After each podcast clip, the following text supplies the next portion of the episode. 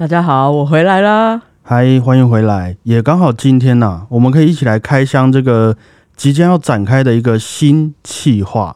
哦，因为啊，我们节目也开了好一阵子了嘛，我也忘记多久了。那其实也一直都用一些不同的角度来向大家分享我们在音乐的环境里面所体验到、所学到的各种事情，应该是有吧？我我自己是希望是这样子的啊、那我是想说哈，随着这疫情渐渐散去，身边也多了许多的演出可以去欣赏，而、我们大家听的这些音乐家的故事也差不多，心里都有个底子的，都有一个程度了，我相信。所以我们就来收集一个哈各种乐器的音乐会来分享给大家，然后也顺便一起来看看这些乐器的历史啊，了解一下乐器的演变，这样子。想说可能会蛮有趣的啦，这个长期计划，因为想要收集到所有的乐器，又是要我们都觉得 OK 的演出，感觉也是很有挑战性的。这个门槛感觉是有一定的难度的。会不会你都不同意这样？也有可能啊，但是就是你还是要完成这个企划嘛。好吧，是一个目标。那还有什么其他问题想要发问的吗？在这个企划开始之前，会不会以后有很多音乐会都会想要被你认可？呃，希望是不要走到这一步，呃，哎、我有上过小胖的 podcast 哦。是希望不要被当成一个标准啊，因为这纯粹是一个我们和听众们彼此之间的一种默契。哦，一个私心推荐。对啊，其实我自己觉得某方面来讲，我也是蛮幸运的，就是说刚好在身边的一些亲朋好友，我喜欢的这些音乐家们，最近也都没有发生什么事情，就代表说，哎，我喜欢的人应该也是一个好人吧，自己也会觉得是一件很幸运的事。那就慢慢的、小心的把这些我觉得是不错的人、不错的演奏家的音乐会来分享给大家。那我觉得也是让我们有个特别的动力去听音乐会啦，不然有时候可能忙着忙着就太久没有去欣赏这些艺术氛围的场所的演出了。嗯，那好的，我们这音乐会特辑的第一位要给到的乐器是咚咚咚咚咚咚咚咚咚咚咚，做个音效，弄什么弄？那个小鼓啊，几乎可以说是最多人接触过的一项乐器——钢琴。那今天除了会和各位分享一场音乐会以外，我们也来从头到尾稍微了解一下钢琴的故事啊，钢琴家又是有怎么样的一个起源哈？那我就开始今天的节目喽。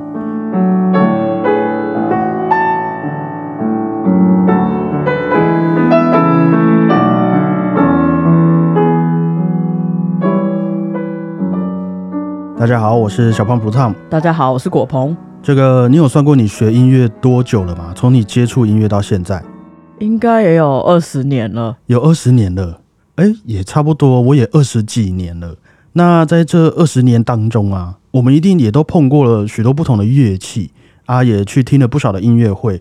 你会觉得哈，钢琴这个乐器和其他乐器比较起来，在你的心中，你会想要怎么去形容钢琴呢？我觉得它就是一个真的就是乐器之王，因为他可以自己在那边很完整的自得其乐，啊、可以 handle 一切。对，然后又可以对抗整个乐团，其他乐器应该没有这么。没有这么完善，是不是？对啊，对啊，对啊。OK，要说到钢琴的特色哈，我有去查了一些资料，看看其他人是怎么说的啦。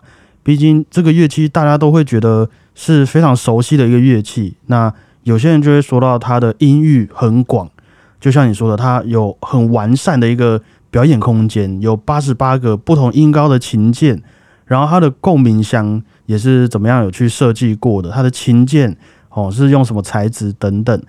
但我觉得其中比较关键的特性是，首先，呃，对钢琴像你说的，它是一种非常完整的独奏乐器。应该说，对于古典音乐的历史来说啦，我们古典音乐的作品来说，钢琴是一个很好用的乐器。你看，像是小喇叭好了，小号你扒出来就只有一个音，然后小号的音色可能也相对高亢，可能只会用在特定的一些地方。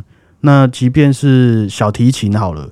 他们有四条弦嘛，可以等人呢一起拉，但是也就只是多几颗音符而已。那钢琴的话，假如说你手指比较胖又很大啊，你每个指头都可以按到两个琴键好了，那你就一次可以怎么样？可以同时演奏二十个音符，诶，一次同时哦，你可以自己当主旋律，可以同时又当伴奏，同时当副旋律，因此也几乎所有的古典音乐作品啊，你都有办法改编成纯钢琴的版本。所以也有许多的指挥啊，他们在没有乐团可以让他们练习的时候，也都会用钢琴来代替乐团弹奏乐团的总谱来练习指挥，因为它是一个几乎可以把乐谱上的音符给完整的呈现出来的一种乐器。那在更关键的，让钢琴又在更脱颖而出的事情呢，就是它是一个可以让我们依靠手指触觉而去改变音色的一种乐器。怎么说呢？其实一次能够演奏许多音符的乐器，嗯，举个现在大家比较常见的电子琴好了啦，电子琴，嗯，一般的电子琴也可以演奏很多音符啊。但是像许多平价的电子琴，它发出声音的这个判别方式，就只有你压下去跟你没压下去。你只要压下去，它就噔啊，放开它就停了，就没声音了嘛。嗯，因为他们可能就像是嗯键盘滑鼠那个样子，就只有。有压跟没压的差别，但是钢琴那些在弹钢琴的人，因为他要控制这个里面的琴锤敲打琴弦的力量，所以是不只要关心自己有压没压，还要想一下说，我现在是要小力的压，还是重重的压，还是用敲的、用拨的、用推的，还是用砸的？然后这些不同力道和出力方向的弹奏方式，我们会说是触键啊。就是你触碰琴键的方式，就会直接反映在钢琴发出的声音上。所以，一台好的钢琴配上一位好的演奏家，就能让你同时听见温柔的主旋律，配上固执的伴奏，还有阴险的副旋律，有精神的和声。那这些元素就能够一次全发生在这一个乐器身上。当然，也再加上林林总总演变过来的许多物理学啊、声响学的结晶。造成了，我想是你会这样子觉得它可以对抗这个乐团的一个原因啦。这个乐器，对啊，而且它还可以两个人一起弹，然后还可以一起演奏。对啊，小喇叭没办法两个人一起吹，前后这样没办法吹嘛。长笛也没办法一人一边，可是钢琴我们可以四手连弹啊，八手连弹这样子。对啊，很适合谈恋爱，很浪漫的一个乐器。对啊，那稍微分享一下钢琴的一个历史发展。应该大家都有试过，你把这个橡皮筋啊拉紧的时候啊，去拨那个橡皮筋的时候会怎么样子？噔，对，它会噔一声嘛。然后橡皮筋的不同松紧也会让它噔一声的音高会有差异。嗯，这个应该物理是什么很基本的一个概念，所以几千年前的古人也早就知道这个事情啊。他们就拿一堆也许是植物的纤维或是动物的内脏，把它拉得长长的、紧紧的。啊，再多弄几个不同音高的，然后固定在木板上、木箱子上面，可能和我们现在的古筝有点观念上的类似吧，就是都把它拉在箱子上了。那这些乐器就是后来钢琴的一个祖先。然后你也知道，这个随着科技发展，人类都只会越来越懒嘛。同样都是演奏乐器啊，我要在那边用手拨这些琴弦，拨久了我的手指也会痛啊，会起水泡。那痛了怎么办？他们就想到说啊。我可以拿其他东西来敲嘛，于是可能在西元不知道几百年左右，扬琴这种乐器就会发明出来了。还记得扬琴吗？它就是一样，我们都把弦固定在箱子上，但是诶，我是拿一些竹子、棒子去敲击那些弦来发出声音的，一样是叮叮当当，而且我的手都还不会痛，这样子应该很赚吧？蛮聪明的。然后大家又这样子敲了一千年左右啊，敲久了会怎么样？断掉不是就会开始懒了啦，又懒。我这个手臂也会酸呐，啊，那个弦，你知道它那个又多又细，很容易就会敲错嘛，很累啊。我就不能动动手指就好了吗？哎呦，于是，在十三世纪前后啊，大键琴就被发明出来了。它有一整排的琴键哦，连接到后面的琴弦，我只要在前面动动手指，一压琴键，就会有一个装置去。拨一下那个弦，发出“叮”一声啊，手指也不痛了，手臂也不酸了，甚至一次呢还能弹好多的音符。我们可以先来听听看大键琴是什么样的声音啊？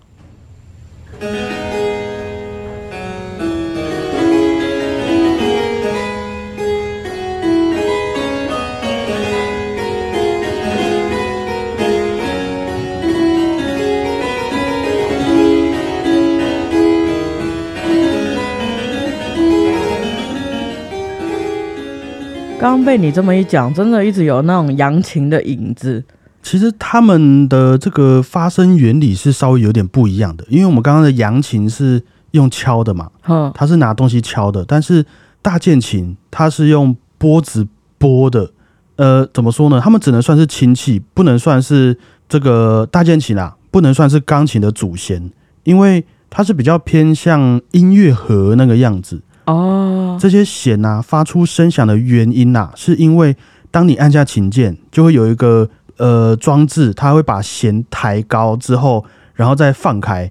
那就会像我们拨橡皮筋这样放开，它就会叮一声。嗯，那也因为这样子啊，不管是你今天很激动弹很大力，还是你很累弹很小力，啊，后面那个拨子都还是一样把弦抬高之后再放开，因此它就并不太会像钢琴一样，像扬琴这样子，可以有一个大声小声那么丰富的区别。哦，所以这里很重要，这里是重点哦。所以那些巴洛克时期的作曲家，巴哈、韩德尔他们都有写很多大键琴的作品嘛。哼，但是偏偏大键琴的音量又是那么的一致啊，声音的延续性也很不好，跟一些我们现代的乐器比较起来，它就叮一下就没了。因此，他们就会在曲子里面啊，使用像是卡农这种重复的手法，或是加入了许多的装饰音，来把那个声音灯很快就消失的这个部分给补上，变成一个噔噔噔，让你听了就不会觉得很空虚、很无聊。哦，用另外一种方式来延续。对，来把这个作品变得更丰富、更华丽一点。哦，就这也是为什么我们说不同时期的作曲家，他们在风格上会有一个本质上的区别，因为他们拿来作曲的乐器本身就是不同乐器的，所以没关系，这个应该我们以后会慢慢聊到。于是呢，那为了要解决当时这些键盘乐器啊音量上没有区别，音响的延续性不足，甚至这个乐器损耗还很快的这个问题啊，在意大利有一位造琴师傅。就把刚刚你提到的这个扬琴和大键琴、古钢琴这些乐器的特色给结合起来，创造出了一台能够具有音量区别的键盘乐器。当你按下琴键啊，后面就会有一个琴锤来敲击琴弦。那如果你按的大力一点，琴锤敲击的速度就会越来越快，因此就会越怎么样？敲得很快，譬如说我今天打你，打的这个速度很快，你就会觉得比较怎么样？比较痛。比较痛，比较大声。哦，哎，那反之，我慢慢的打，琴锤敲的比较慢，这个音量就会比较小声嘛。嗯，我们的第一台钢琴就这样子诞生了，差不多是在西元一千七百年左右，哎，也没有到很久，哎，也没有到很久。那么造出这第一台钢琴的意大利师傅，他的名字我们几乎考试都会考嘛，叫什么 叫做什么呢？什么 forte 哦？呃，有点类似，叫做克里斯多佛里。这个翻译过来的名称啊，克里斯多佛里应。该是会有考过了。这个是一定要背的哈，大家。那稍微补充一下，我有看到说这位克里斯多佛里啊，当初是把钢琴的名称叫做可以演奏大声和小声的薄木制造键盘乐器。不过因为这名字太长了，所以后来就变成大声和小声。哦，forte piano。Yes, forte piano，或是也有人说 piano forte 都可以。那、哦，后来就变成我们现在说的 piano 了。嗯，但是呢，与此同时啊，我在做功课的时候也看见几篇这个相关的文章。你看，它照理来说，piano 这个名字翻译下来应该是小声的嘛，嗯，就 forte piano 就是说它可以大声和小声的意思啦。小声的 piano 是柔和的，可是为什么我们会叫做钢琴，不是小声的木板乐器呢？我有看到一些传闻是说，原本那些早期的钢琴啊，传到中国的时候是被称为洋琴的，西洋的洋，很合理嘛。嗯，那后来他们也有人说这个是铁丝琴，这样也很合理。不过到了清朝的时候，贸易开始兴盛了，啊，那些欧洲人啊，欧洲的琴商要卖琴给中国人，就跟他们说：“吼，哎、你看这个琴啊，那么重，你知道是为什么吗？因为它是用钢材去做成的啊，这整台都是钢啊，所以特别的重，特别的贵，买到家里放着就怎么样，就很豪气呀、高贵。嘿呀、于是大家就这样哦，钢琴哦，钢琴就叫它钢琴了。那殊不知即便是现在的钢琴哦，我印象中啦，可能除了它里面的弦和一些固定的板子有钢的元素以外，其他大部分都是木头和铁。反正就是网络上的这种传闻，钢琴为什么叫做钢琴的原因，我也不知道是不是真的，就仅供大家听听就好。不过就是也是一个历史啦，就是希望中国人可以不要再被骗。那回到刚刚那一位第一个制作出钢琴的师傅克里斯多佛里，哎，非常好。在他制作完的同时，我们整个科技和物理的技术也都还不断的在发展。那原本这些乐器都是师傅全手工一个一个弄的，一点一点在那边雕刻，哦，就够用就好，我们精致就好。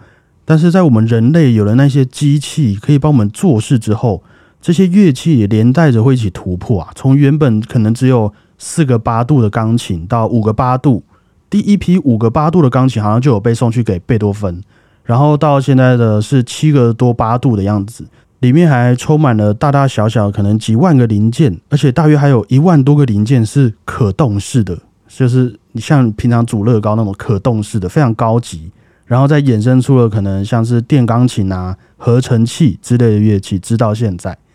那再小小补充一下，我们应该都有印象，钢琴的这个琴键不是都黑白相间的吗？嗯，那你要猜一下为什么是这样子的吗？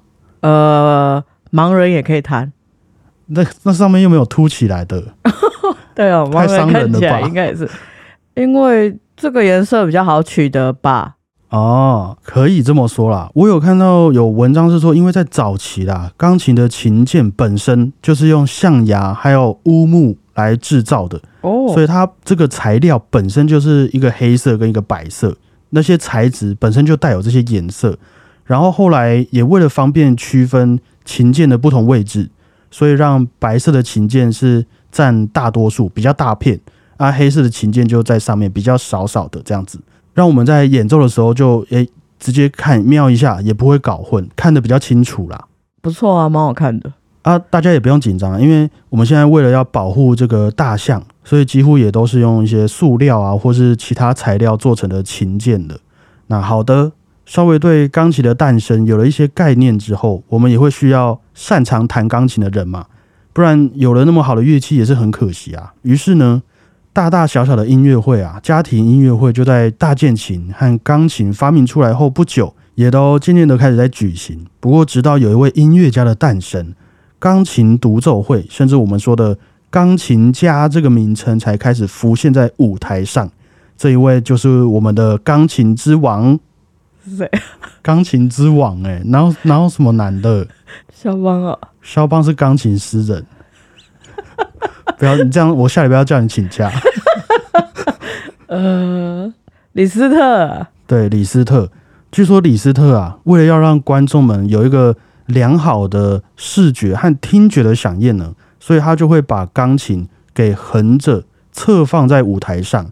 就像我们现在在看钢琴演奏会那样子，钢琴和演奏者其实是侧身对着观众的嘛，他们不是正面看着观众的，对不对？嗯，对。然后你把琴盖这样子朝着观众打开，声响也才会传得更远。阿李斯特偶尔也会在音乐会上和大家聊天呐，分享自己的曲目，所以也让这样子的独奏会啊，加上他自己也很帅啦，很多迷妹粉丝团，然后就让钢琴家还有独奏会。的这一系列的使用规范，应该可以说从他开始就给订立下来了。在更久之前，一定也有许多前辈们的这个努力啦，就包括你说这个钢琴要如何摆放的这种音乐会的音响学啊，或是说独奏会的始祖，也许都不是李斯特。不过，我觉得真正可以说是把钢琴家这个职业大范围的给推波到了这个三百六十行里面的人，应该还是李斯特。这位小帅哥啦，这个蛮有趣的。我倒是一直都没有想过，为什么钢琴是侧着面对人？因为像平常那些小提琴啊、双簧管啊，他们都是正面对着观众的。对啊，可是就只有钢琴的演奏家还会做侧着。还是李斯特右脸比较帅？也有可能啊。不过你这样子也可以看到钢琴家的手指啊，就是你就可以视觉上好看，听觉上也很享受这样子。哦，很聪明哎。那钢琴这项乐器，基于这些特色和发展，直到现在就成为了几乎所有学音乐的学生都要练习，而且每个音乐教室也都会有的一个乐器。那你应该也是弹了蛮久的钢琴了吧？自从你学音乐开始，嗯，说久不久，可是也是有一段时间啊。应该有个几年了。有有有。那你还记得之前在弹钢琴的时候，你自己觉得最困难的部分是在哪里吗？我觉得最困难的，就是呃，很有系统的平均分给十根手指头啊。平常我们都会用大拇指、食指，啊，现在你的无名指、小指也要自己独立思考了。对啊，我觉得这超难的。我真的以前在练的时候，有好几度是我头脑想着要控制我的无名指，但是我的无名指就不动。哎，你有这样的感觉过吗？好可怜哦，难怪都要单独练习后面那几个。是，我觉得这个应该算是比较大的一个每个人在学钢琴会遇到的一个特别的挑战呐。因为像我们刚刚说，钢琴上面的音色变化是很明显的，所以你弹一首作品弹的好不好听，有没有符合当时的这个时代背景，很大一部分的原因就会是我们刚刚说到的这个触键，你的每一个手指头有没有办法做到你想要呈现出来的这个音色？那他们要怎么去相互独立，才不会说？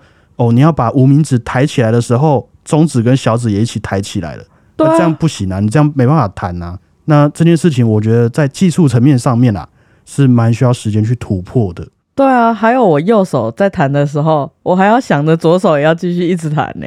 对啊，就是多工处理，这个很难。不过还是，当你真的去练了钢琴之后，也会发现说，我是觉得对我来说啊，这个优点还是蛮多的。因为像我妈妈现在有在练钢琴。然后他以前应该可以说是一个唱歌会抓不到音准，也抓不到节奏的人。大家身边应该多少都有这种朋友，就听他唱歌，我也听不出来他在唱什么。但是自从他开始练钢琴之后，因为钢琴有一个特点是说，它可以把所有的音符给可视化，把它们给视觉化。就如果我今天跟你讲哆啊，要你也唱一次哆，可能对有些人来说，光用听的会有点困难。可是，在钢琴上的刀，你是确切看得见它的位置就在那边的，而且每一颗音符也都会有它们相对应的这个绝对位置。于是，这些音高啊，在我们的印象当中就会变成一个可以量化的概念。所以，当你钢琴练了一段时间之后，即便现在你的眼前是没有钢琴的哦，不过你只要伸出你的手指，一边弹哆瑞咪发嗦。光用你的记忆力啊，你就也可以慢慢抓到每个音符之间的间隔，还有它们的相对音高了。这是我目前觉得练习钢琴可以得到的一些训练成果啦。这些手指的独立性、身体的协调性，还有音感跟记忆力等等。那如果呢，你觉得每次听完这些东西，一定很多节目都在讲这些事情嘛？听音乐会变聪明，练钢琴会变聪明，人家在那边说哦，这个乐器多棒多好。都会觉得很不现实，很难以想象嘛。那么就推荐各位啊，可以先从听一场音乐会来开始。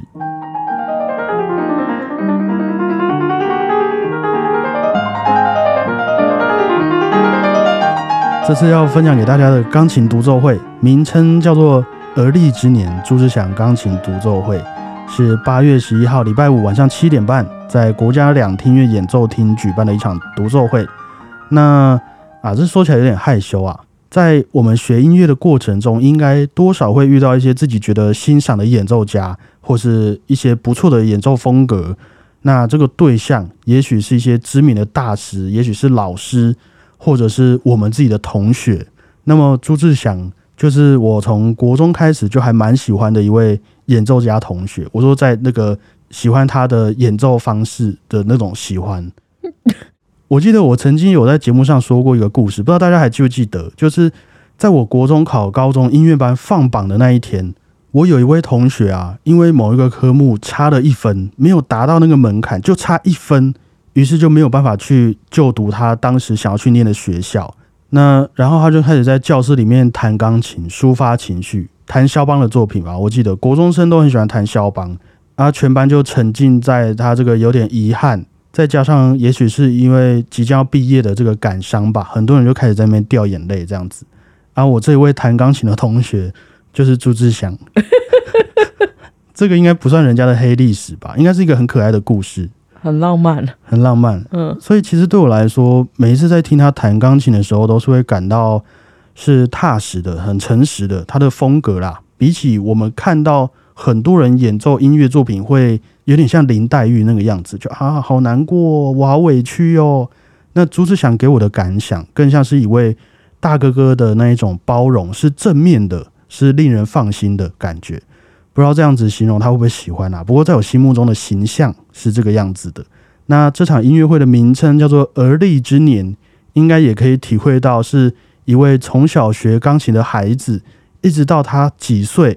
三十啊，这我知道了。一直到他三十岁成为一位钢琴家的故事，很特别的是在曲目的选择上啊，他也全部都选用了舒伯特的钢琴作品，全部哦。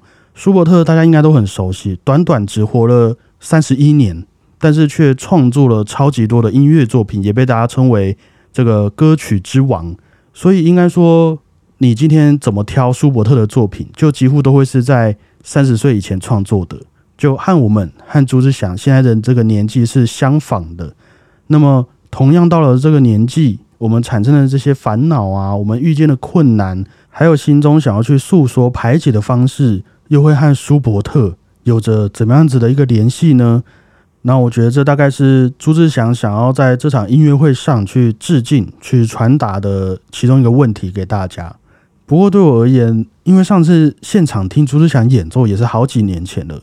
他后来也是去到了法国的里昂音乐院念书。那我们现在听音乐会的心境和标准，到了现在这个年纪和经历上面的认知，一定也会和以前有所区别了嘛？就像我们从开头一起聊钢琴的历史到现在，应该很能理解，因为每个时代的钢琴构造不同，时代背景的不同，所以音乐家们在作曲上面的这个思维，也就和我们现在不太一样。在巴洛克时期那些大键琴。我们刚刚听到的大键琴，因为它无法弹得很大声，所以大部分会用在小型的家庭音乐会，当做是大家跳舞啊、聚餐的一些配乐。那直到钢琴被发明出来，大家对于乐器的要求得到弥补了之后，古典时期的作曲家开始注重的是一种平衡和优雅。毕竟当时的这些音乐家音乐会也大多都是为了皇宫贵族而存在的，所以像是海顿、莫扎特。他们的作品其实都会在一个相对规矩的形式当中去发挥他们的创意。那后来到了浪漫时期，大家经过了工业革命啊，政治上面的革命，也开始会去思考说，我想要表达的情感是什么？我和这个社会的一些冲突是什么？于是，在钢琴的作品上，形式上就多了很多我们听到的这种肖邦的夜曲啊、舒曼的浪漫曲等等的这个题材。就不像上一个古典时期，几乎都是比较工整的一些奏鸣曲的。那舒伯特就正好是活在介于一个古典时期和浪漫时期之间的一位音乐家。不过他也没有得到说这个古典时期那些皇宫贵族对于音乐家的这个赏识。那他也没有被这个社会所发掘到他在作品里面传达的一些情感是有多丰富，反而。是有许多人觉得舒伯特其实更像是一位活在巴洛克时期的音乐家，因为在他的作品里面的一些和声啊、对位，感觉上啊，并不是要很快速的讲出一些重点，或是要马上让你哭，像拉赫曼诺夫这样，马上让你想到什么回忆，而是想要去营造出一种空间、一种质感，然后让你可以在里面梦游。所以很多人喜欢舒伯特的作品，也是因为这样子啊，他需要时间去听、去感受。就像呢，是一位三十岁，这个我们这样子不老也不年轻的人，你没有办法很轻易的去定义一个三十岁的人他的过去，他一定发生了什么事情，也没有办法去想象、去限制他的这个未来会有怎么样子的可能。那这样子的一些想法，大概是我这次在朱志祥的独奏会上会是想要去，不能说是期待啦。应该说是去寻找共鸣的一个出发点吧。我觉得你这个形容很好，哎，很不错吧？嗯啊，感觉进去可以为你，或是我，我们这个年纪的人找到一个答案，又或是找到一个方向，或是一种同温层，一点加油打气之类的。对啊，其实我觉得这样子讲下来，还蛮像一段电影的预告片，这样会很想要让人进去看，究竟会发生什么事情。